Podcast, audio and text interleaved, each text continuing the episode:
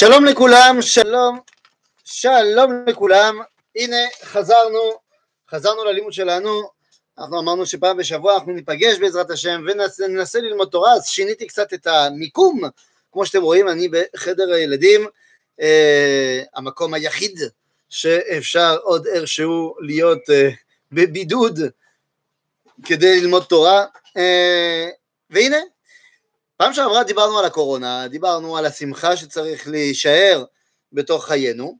היום אני רציתי לדבר איתכם על נושא אחר, אה, נושא שהוא הרבה יותר מקיף, שהוא לא קשור דווקא לקורונה, אלא נושא שהוא קשור אליי באופן ספציפי, ואליי באופן עקיף. השאלה, איפה ומה הטעם שלי פה בכל הסיפור הזה? למה אני כאן? זו שאלה עצומה, למה אני כאן? הנה, בעצם כדי להתחיל, אני רוצה להתחיל דווקא בסיפור. רוצה להתחיל סיפור, סיפור אישי, שקרה לפני כמה שנים, הייתי אז בן תשע, כן, זה היה ב-1994, אני כבר לא עושה לכם את החשבון כדי שתדעו מה גילי המופלג, אבל בקיצור, 1994, אני בן תשע, ואני מתגורר בעיר מצ שבצרפת, ואז השעה שבע בערב, אבא שלי חוזר מהעבודה, אני יושב מטבח, עם אח שלי הגדול בן ה-12, אחותי הקטנה בת שתיים, בת שנתיים, היא כבר לא בעניין, היא עדיין לא בגיים, כמו שאומרים, ואבא שלי חוזר מהעבודה ואומר לנו, לבנים, חבר'ה, תסיימו את הפסטות שלכם מהר, היום אנחנו יוצאים, הולכים לקולנוע. איזה בשורה. איזה בשורה, אנחנו מסיימים בצ'יק את הפסטות, מתלבשים, שמים מעילים, ובאם, ברכב, ומגיעים לקולנוע. ואז הלכנו לראות סרט שהולך, מה זה לשנות את חיי? נדלקתי על הסרט הזה, כמו מיליוני אנשים מסביב לעולם. ראינו את ג'ורסיק פארק, כן, האמיתי, הראשון, המקורי, ומאז נהייתי דלוק לגמרי על דינוזאורים. כהרגלי בקודש, באותו שבוע, ביום שבת, אנחנו מגיעים לבית הכנסת, ואז אני מגיע אה, לרב של בית הכנסת ומספר לו את החוויות. אמרתי לו, הנה אנחנו נראות את אה, ג'ורסיק פארק, נספר על הדינוסורים וזה, ומיליוני שנים, נספר לו הכל, ואז הרב מסתכל אליי ואומר לי, שטויוס במיצה גבוניוס, זה שטויות, מה זה מיליוני שנים? העולם הוא בין 5,780 שנה, טוב, הוא לא אמר 80 כי זה היום, אבל נגיד, וזה שטויות, כל מי שאומר אחרת לא יודע שום דבר על מה הוא מדבר, זה סתם, זה אנשים שלא למדו תוירה מימיהם, אנשים לא חכומים. טוב, נו נו, אני בן תשע, לא דתי במיוחד באותם הימים, אה, אצלי זה ברור, הרבנים לא מבינים כלום, סטיבן שפילברג הוא זה שמבין. טוב, נו נו, באותו יום חזרנו הביתה, אחרי הבית הכנסת, חזרנו ברגל. לא כהרגלנו, כי לא היינו באמת אה, דתיים, אלא מסורתיים, אבל מכיוון שבאותו שבוע אבא שלי הזמין את אח שלו, שגם היה רב בקהילתנו, אז חזרנו ברגל, וברגל אני בא ואני מדבר עם דודי, אה, שידעתי שלפני שהוא היה רב, הוא גם היה רופא חיות, וידעתי שהוא גם אוהב דינוזורים. אז שאלתי אותו, אמרתי לו, ראיתי את רוסי פארק וזה, דינוזורים, מה אתה אומר? והוא הסתפק בלהגיד לי, שתשמע, אתה יודע, זה לא בדיוק סותר את כל הדעות של כל החכמים, אפשר להסתדר עם הדינוזורים והיהדות. אז בשלב הזה, אצלי זה מאוד ברור. הרבנים המבוגרים עם הזקן הארוך לא מבינים כלום, והרבנים הצעירים יותר עם הזקן הקצר מבינים. והנה, אני מסתפק בזה, וחוזר הביתה, וזהו, זה לא בדיוק בדיוק הטריד אותי מי יודע מה. אבל עברו שנים, עשר שנים לצורך העניין, אני מגיע לישיבה, גיל 18-19, ועדיין דלוק על הדינוזורים, אבל הפעם השתניתי ברמת מה שאומרים הרבנים, כי פתאום מה שאומרים הרבנים זה כן מעניין אותי, ולכן התחלתי לבדוק, האם הסיפור הזה הוא רק מחלוקת בין שני רבני מצ, או שזו מחלוקת יותר גדולה. מסביב לפסוק אולי, ויברא השם אלוהים, ויברא ישראל אלוהים את התנינים הגדולים. בספר בראשית כן, בפרק א', בפסוק כ"א, כתוב, ויברא אלוהים את התנינים הגדולים. אולי התנינים הגדולים מדובר על הדינוזאורים? אה? איך אפשר שלא לשאול את השאלה? ואז ראיתי שבאמת המחלוקת הזאת היא כבר לא מחלוקת של מצ, היא מחלוקת עצומה בין גדולי גדולי עולם, בין יסודי יסודות של היהדות. למשל, אומר רבי מלובביץ', הנה אתם גרים שם, אי שם בניו יורק, מכירים את הרבי מלובביץ'.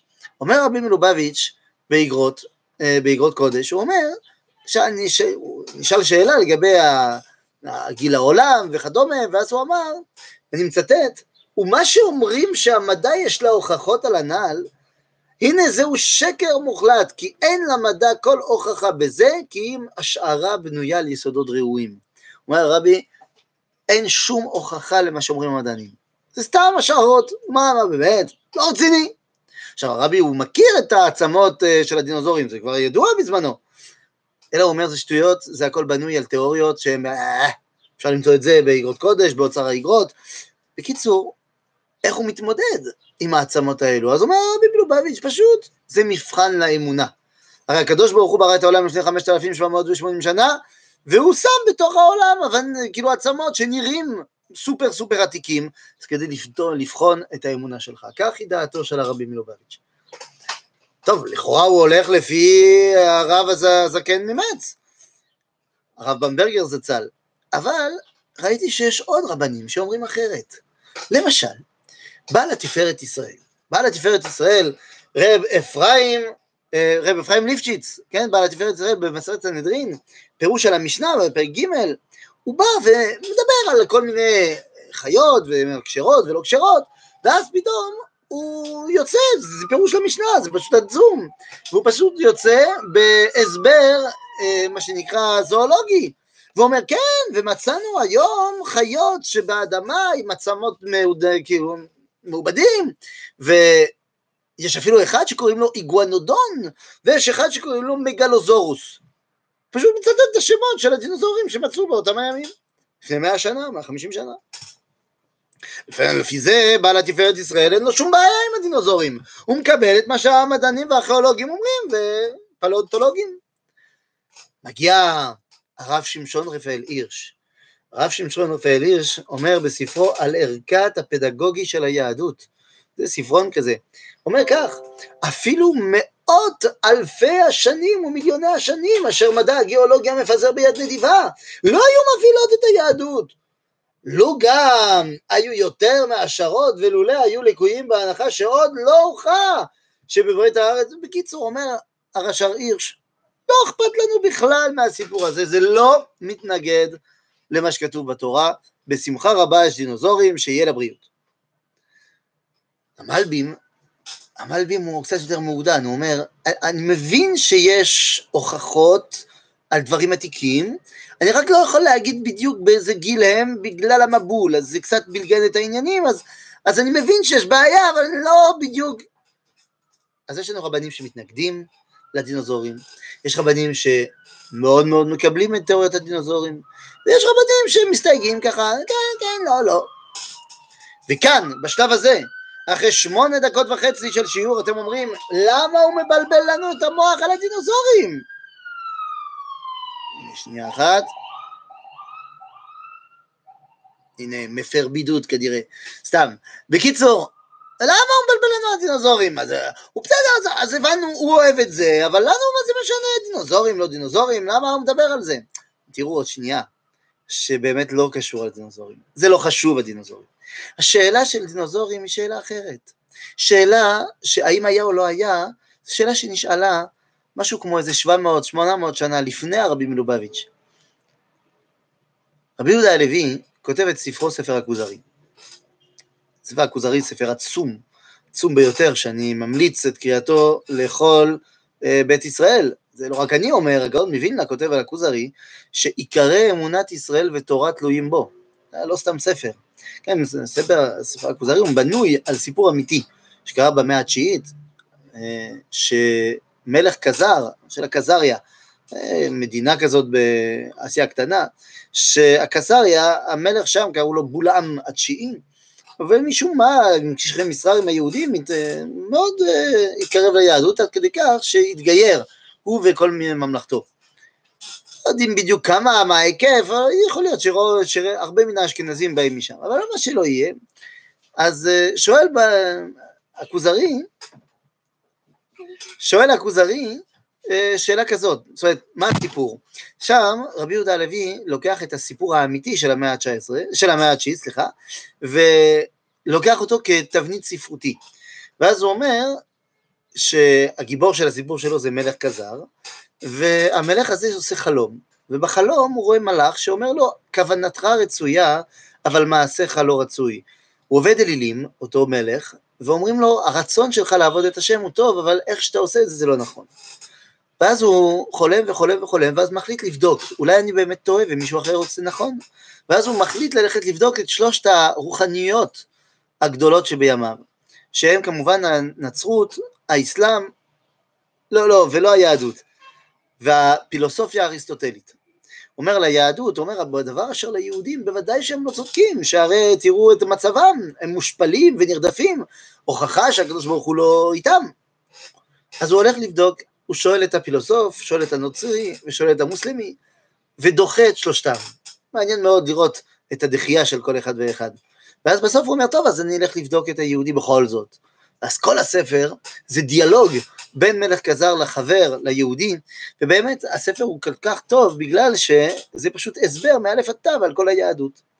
ובאיזשהו שלב שואל מלך כזר לחבר, תגיד לי, איך יכול להיות שאתם אומרים שהעולם הוא בין ארבע ומשהו אלפי שנים, בעוד שבהודו יש מסורת אנושית בת מיליוני שנים.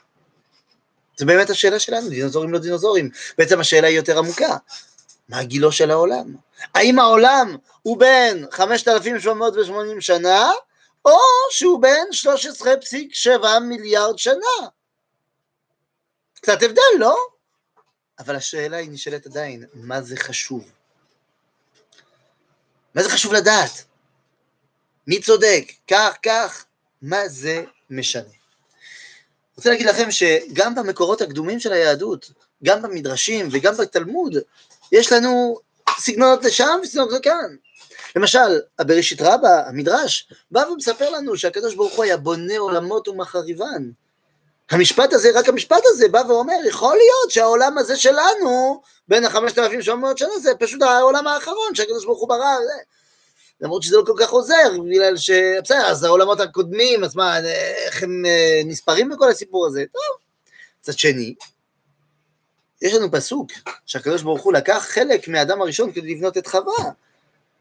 ואז שואלת הגמרא, במסכת ברכות, איזה חלק מהאדם הוא לקח כדי לבנות את חווה? שאלה גדולה. ואז שואלת הגמרא כך, ויבן השם אלוהים את הצלע.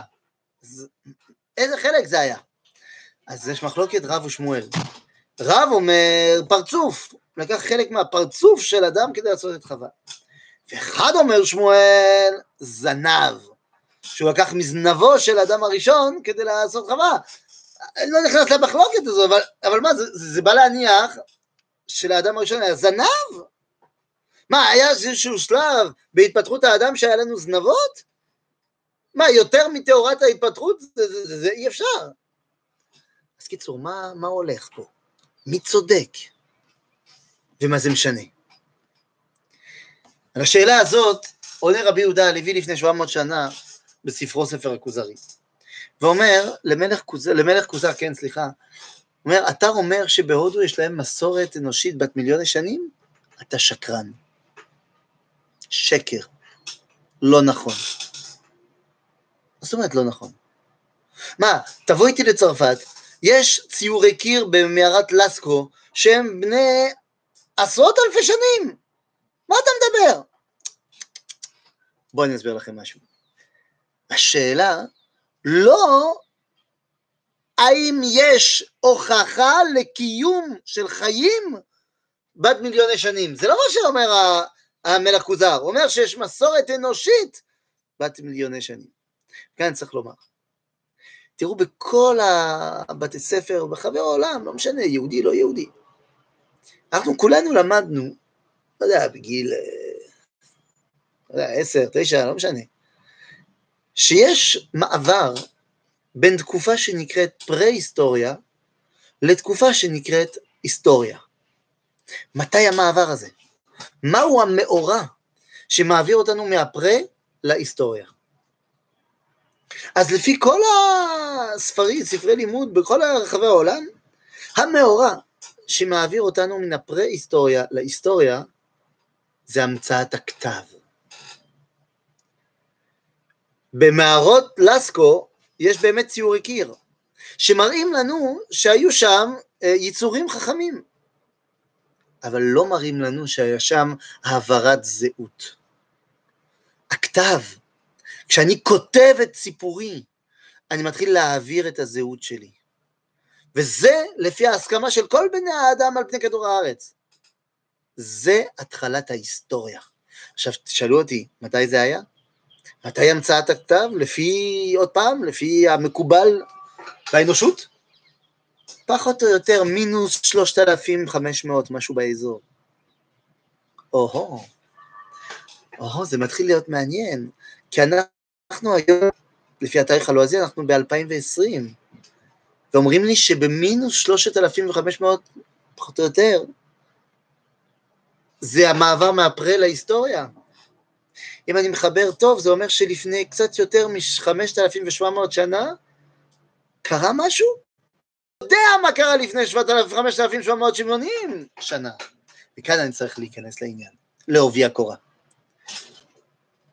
ההיסטוריה מתחילה ברגע שמעבירים זהות אנושית. וזה בדיוק זה לזמן שאנחנו סופרים, כתחילת ההתקדמות מהאדם הראשון ועד, ועד ימינו. אגב, לבדוק, המספר הזה של 5,780 הוא קל מאוד. איך עושים? פשוט סופרים את השנים. סופרים את השנים, יש לנו את היום הולדת של כל אחד ואחד בתנ"ך, וסופרים ומגיעים למה שמגיעים. זה פשוט מאוד. אז מה קורה פה? אני אגיד לכם. כל הבלבולי מוח מגיעים מסיבה אחת פשוטה. השאלה מי צודק, האם התורה או המדע לגבי גיל העולם, היא לא שאלה, ואני אגיד לכם למה. מכיוון שאנשים מתבלבלים בלבול יסודי. מה פירוש הפסוק הראשון בתורה, בראשית ברא אלוהים את השמיים ואת הארץ? מה הפירוש? כתוב בכל התרגומים, בין שזה בצרפתית, אנגלית, לא משנה מה, שבראשית פירושו בהתחלה. ולכן רוצים לראות את תחילת ספר בראשית כתחילת הסיפור, ברמה כרונולוגית. וזה טעות. זה טעות יסודית. שהרי כתוב ברש"י, ברש"י השני, לא, לא כזה מחפש אה, רש"י אחד שתקוע באמצע ספר ויקרא, הרש"י השני של כל התורה כולה, אומר רש"י במפורש, בראשית אין פירושו בהתחלה. הוא אפילו מסביר ברמה דקדוקית למה זה לא נכון. כי בראשית זה סמיכות ולכן זה היה צריך להיות בהתחלת, ואם אתה אומר שבהתחלת אז צריך להיות בהתחלת משהו, נגיד בהתחלת העולם, היה צריך להיות כתוב בראשית העולם ברא אלוקים את השמיים ואת הארץ. אבל לא כתוב כך. כתוב בראשית, ולכן מכיוון שסמיכות, אז אי אפשר לומר שזה בהתחלה. אז מה זה כן? אומר רש"י, תזכור שלא באה התורה ללמד סדר המוקדמים והמאוחרים כלום. לא באה התורה ללמד אותך היסטוריה, כרונולוגיה. למה?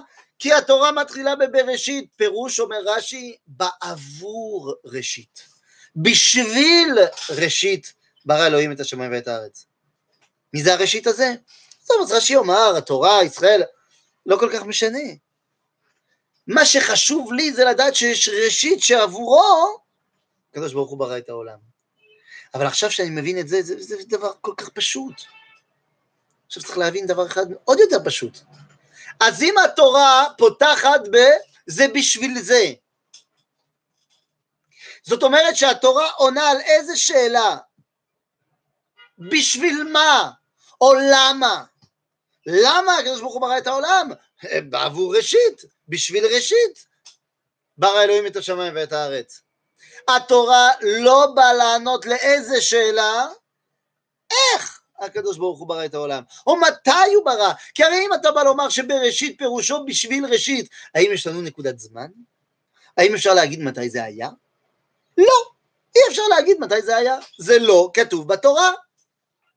ולמה זה לא כתוב בתורה? כי זה לא מעניין את התורה. לדעת מתי הקדוש ברוך הוא ברא את העולם. הרי, אני מזכיר לכם, הקדוש ברוך הוא מסכים איתכם, ברא את העולם מתישהו. אבל זה לא מעניין את התורה, כי לדעת מתי ואיך זה שאלה מדעית. אתה רוצה לדעת מתי ואיך נברא העולם, תשאל את, הרב, תשאל את המדענים, עושים עבודה טובה. אתה רוצה לדעת למה הוא ברא את העולם, תשאל את הרבנים. יש היום אטרף לנסות לתת פתרון לשאלה האם המדע והתורה מסכימים. יש שיעורים מכאן עד להודעה חדשה וספרים שנכתבו להגיד או שזה סותר או שזה אין סתירה, היום הטרנד הוא להגיד שאין סתירה, אני בא לומר אה, לא צריך, לא צריך לחפש או סתירה או אי סתירה, לא מדברים על אותו דבר. זה כמו שתגיד לי, תגיד לי, האור הזה אה, של הפלורסנט הוא, הוא מר או מתוק? איזה שאלה, זה, זה, זה בכלל לא לעניין. לשאול האם התורה והמדע מסכימים, הם לא מדברים על אותו דבר בכלל, זה לא אותו מישור. לכן אני לא צריך להסכים. בראשית ברא אלוהים את השם ואת הארץ, זה לא מתי שזה התחיל. זה התחיל מתי שהוא. התורה לא מדברת על זה. לא מעניין אותה. מעניין אותה למה. עכשיו, ברגע שאמרתי את זה, צריך להבין שברור, ברור, שכל המסופר בתחילת ספר בראשית, הוא לא בנקודת זמן מסוים, וגם לא בנקודת מרחב מסוים. הרי ברור לכם שאי אפשר לדבר על שישה ימים שהם שישה ימים של 24 שעות, נכון, אז יש כמה מן הראשונים שכן אמרו שזה בקרים פשוטם, אבל ראשונים אחרים שממש דחו את זה. וזה פשוט, הרי 24 שעות ליום זה הזמן שלוקח כדור הארץ לעשות סיבוב מסביב לעצמו ביחס לסיבובו מסביב לשמש. והרי השמש נברא רק ביום הרביעי, אז מה עשו בשלושת הימים הראשונים? וגם עוד שאלה, ששאל הרב אשכנזי מניטור, אם תגיד וירא ויבוקר יום אחד, זה מצוין, אבל השני צריך להגיד וירא ויבוקר יום שתיים, שלוש, ארבע. אבל אמרת שני וירא ויבוקר יום שני, אז הראשון היה צריך להיות ראשון. אלא מסביר מניטור, כל שישה ימי הבריאה הם עולם שלם. זה לא אחד אחרי השני, זה כל הבריאה כולה, ממבט הסתכלות אחרת. לכן וירא ויבוקר יום אחד, הוא עולם שלם. אחרי זה וירא ויבוקר יום שני הוא השני שהוא אחד. והשלישי הוא השלישי שהוא אחד. כל עולם, כל יום זה יום ומלואו. זה לא קשור לנקודת זמן מסוים. לגבי המרחב, איפה הסיפור הזה מביא אותנו? הסיפור של הבריאה מביא אותנו לסיפורו של אדם וחווה בגן עדן. טוב, זה יפה מאוד גן עדן. אני רציתי לדעת איפה זה בבקשה. כי הנה בדיוק אה, הבת שלי נכנסה לחדר ויש לה בת מצווה עוד מעט. אה, היה אמור להיות לה בת מצווה בשבת הגדול, אבל בגלל אה, אדון קורונה, אנחנו דוחים את הבת מצווה בעזרת השם אחרי, סוכות, אחרי שבועות, ורציתי לקחת אותה לטיול בגן עדן. אז אולי מישהו יכול להגיד לי איפה זה גן עדן? לא, לא, לא, גם אני לא. גן עדן הוא לא מקום פיזי. הרי מה אומרים לנפטר, לחזן, מה הוא אומר? הוא אומר שבגן עדן תהיה מנוחתו. הרי ברור וברור שלא מדובר על גופו של האדם, גוף האדם הוא בקבר, אלא נשמתו עולה לגן עדן. יוצא שגן עדן זה מקום של נשמות. נשמות זה משהו פיזי? זה משהו שאפשר למדוד? מה פתאום? יוצא שכל מה שכתוב בספר בראשית בפרק א' וב' עד גירוש גן עדן, אי אפשר להבין את זה ברמה של פה, ודאי שלא. זה משהו של עולם הנשמות, יוצא שברגע שאנחנו מספרים לנו על בריאת האדם, לקח עפר מן האדמה, זה כדי לברוא את נשמתו ולא את גופו. צריך להבין על כל מילה ומילה מה זה אומר, מה פירוש. בוודאי, אם זה משהו מטאפיזי, אז למה התורה דיברה בלשון מאוד מאוד אה, שלנו? סיבה אחת פשוטה, כי אם הייתה מדברת בפריד פריד לא היינו מבינים שום דבר. לכן יש אנתרופומורפיה. זאת אומרת, האנשה. כמו שכתוב בספר שמות, שעם ישראל ראה את יד השם הגדולה אשר עשה למצרים. מה באמת, יש לקדוש ברוך הוא יד גדולה? זה פשוט האנשה, כדי שנבין על מה מדובר. אלא, שאחרי חטא האדם הראשון, הקדוש ברוך הוא מגרש אותם מגן עדן. ואז כתוב בתורה, ויעש אלוהים לאדם ולאשתו כותנות אור, וילבישם. כותנות אור. ומיד אנחנו חושבים על אורו של, לא יודע מה, צ'יטה או משהו, אבל למה? מסביר מניטו הרב אשכנזי, כותנות אור. אור זה אור, עושה להם גוף. אבל ויעש זה אומר מושלם. זאת אומרת, זה לא ויברא, זה לא תהליכי. ויעש זה, זהו, מוכן, מוכן לעשייה. לכן התורה לא דיברה איתנו על בריאת הגוף של האדם. לכן מכיוון שהתורה לא דיברה על זה, ומכיוון שהתורה גם לא דיברה על מתי נברא העולם, אז מה אכפת לנו להגיד שבאמת היה תיאוריית ההתפתחות הדרוויניסטית? איפה זה סותר? להגיד שהיינו פעם קופים, אז מה? מה זה היינו?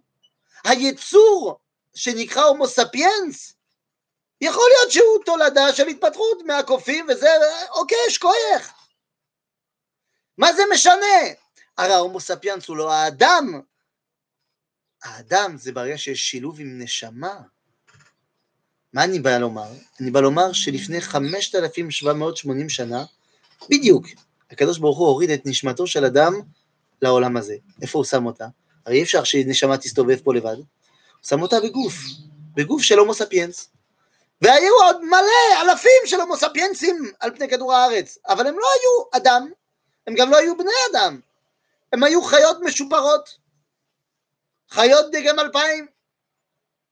האדם זה מי שיש לו גם נשמה. ולכן היום אנחנו כולנו צאצאי האדם הראשון, או מסיבות תורניות, בגלל שהיה מבול באמצע, ואז כולם נמחקו חוץ מהצאצאים של האדם הראשון, או מסיבות, נגיד מדעיות, מה שנקרא הסלקציה הטבעית, שהחזק שורד. אז באותה מידה שהומו ספיאנס הכחיד לגמרי את ניאנדרטליס בגלל שהוא היה יותר מפותח, אז באותה מידה ההומו ספיאנס פלוס נשמה הוא הרבה יותר מפותח מהומו ספיאנס בלי. יוצא, רבותיי, שאין לי שום עניין לברר ברמה תורנית מתי נברא העולם. זו שאלה מאוד מעניינת, אבל ברמה מדעית. עכשיו, למה התורה לא מתרכזת בזה? למה התורה לא אמרה, תשמע, לפני מיליארדי שנים זה קרה. זה מפריד את כל הדתיים. אומר הרב קוק על זה, אני לא מבין.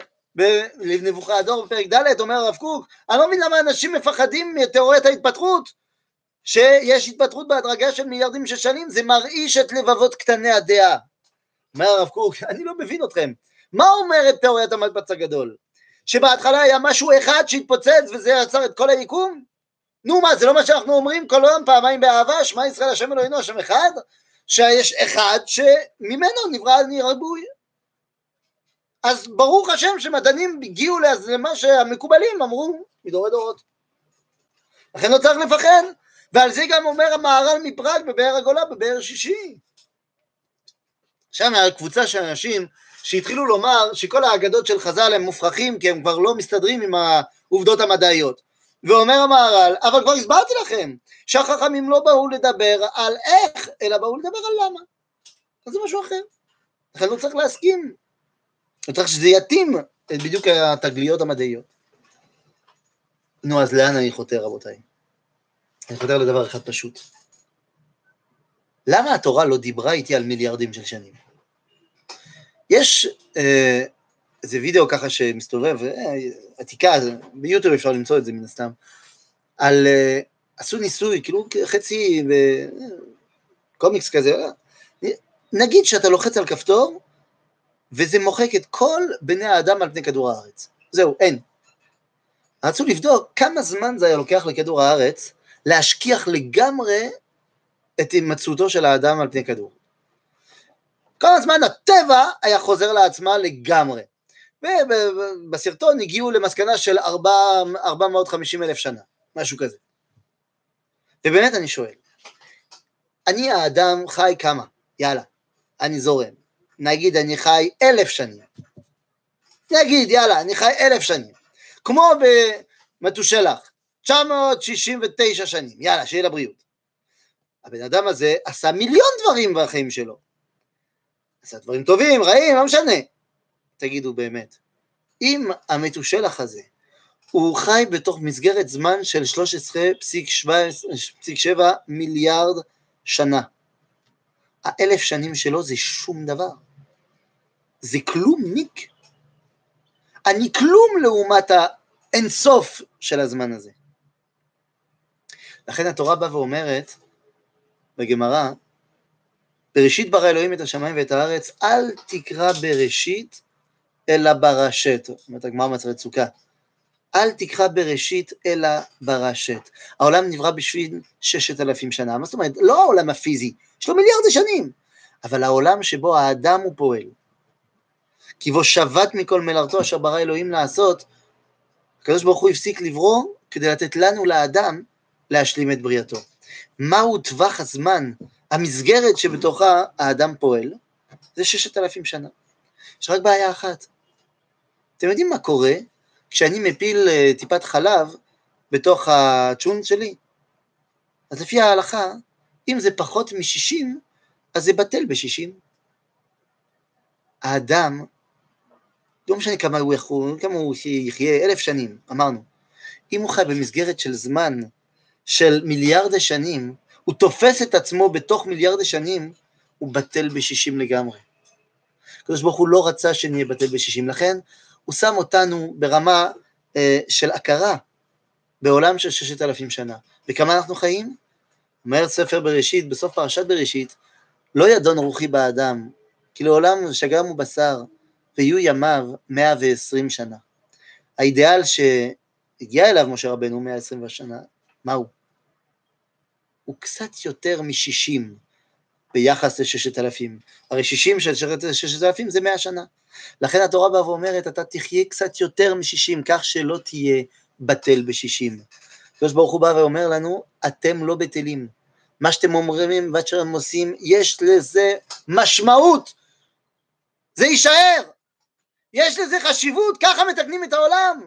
לכן אתם לא חושבים שאתם בתוך עולם שהוא לא שווה שום דבר ולא משנה מה שתעשה. כן משנה. כן משנה. יש לך פרק זמן שבתוכו אתה עובד, ואתה משנה את העולם, רבותיי. לכן על השאלה, האם היו דינוזורים? לא היו דינוזורים? היו מן הסתם, מן הסתם ברור שהיו. אבל זה לא מעניין אותי, כי אני לא שם כדי לפעול, אני פה כדי לפעול. ואתם יודעים מה? לא תאמין, אני פועל מיד. יש לי 120 שנה כדי לפעול. לא תאמין, אני משתמש בזמן שלי כדי לפעול. ולכן הקדוש ברוך הוא רוצה שאני אפעל. המדרש אומר, רש"י מביא את המדרש הזה, אומר שבתחילה רצה הקדוש ברוך הוא לברוא את העולם במידת הדין, וראה שאין העולם מתקיים, שיתף לו מידת הרחמים. מה זה מידת הרחמים? מידת הרחמים, רחמים זה מילה רבים, זה רבים של המילה רחם. כל מציאותו של הרחם זה לתת זמן לעובר להיות בר קיימא. אם יש פקידה בין זרע הגבר לזה, לביצית של האישה, ומיד מוציאים את המיקס הזה מגופו של האישה, זה ימות. הרחם, מטרתו לתת זמן לעובר להיות בר קיימא, להיות בר חיים. רחמים זה כשהקדוש ברוך הוא רוצה לתת לנו זמן לעמוד בדין. במילים אחרות, הקדוש ברוך הוא רצה לברוא את העולם ממידת הדין, ראה שזה לא עובד בניד, נתן לנו זמן. נתן לנו זמן להיות אלו שראויים לבריאה שהקדוש ברוך הוא נתן לנו, ועשה אותנו שותפים לו להשלמת הבריאה.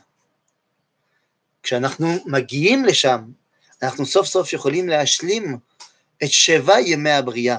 הרי כל יום ויום של הבריאה נגמר ב"וירא ויבוקר יום איקס", בא ואומר שהיום נגמר. אבל ביום השביעי לא נאמר וירא ויבוקר יום השביעי. זה בא לומר אלוהים כי טוב, ויערב ויבוקר יום השביעי, ואז ניכנס כולנו ליום השמיני, יום שכולו שבת, עם משיח צדקנו, כאן בירושלים, במהרה בימינו, אמן. כל טוב.